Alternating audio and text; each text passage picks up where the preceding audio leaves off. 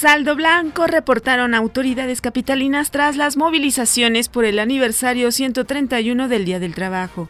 El dirigente nacional del PRI, Enrique Ochoa, pidió al presidente de Morena, Andrés Manuel López Obrador, dejar de confundir a la ciudadanía con absurdas ocurrencias, mentiras y calumnias para tratar de evadir su responsabilidad en hechos de corrupción.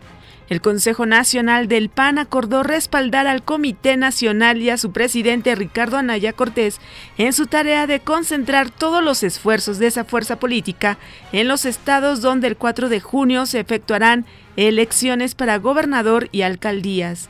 Al menos tres detenidos y varios heridos fue el balance de los desórdenes ocurridos en Turín, Italia, en el marco de las celebraciones por el Día del Trabajo. Les saluda Amelia Villalobos Ambrís.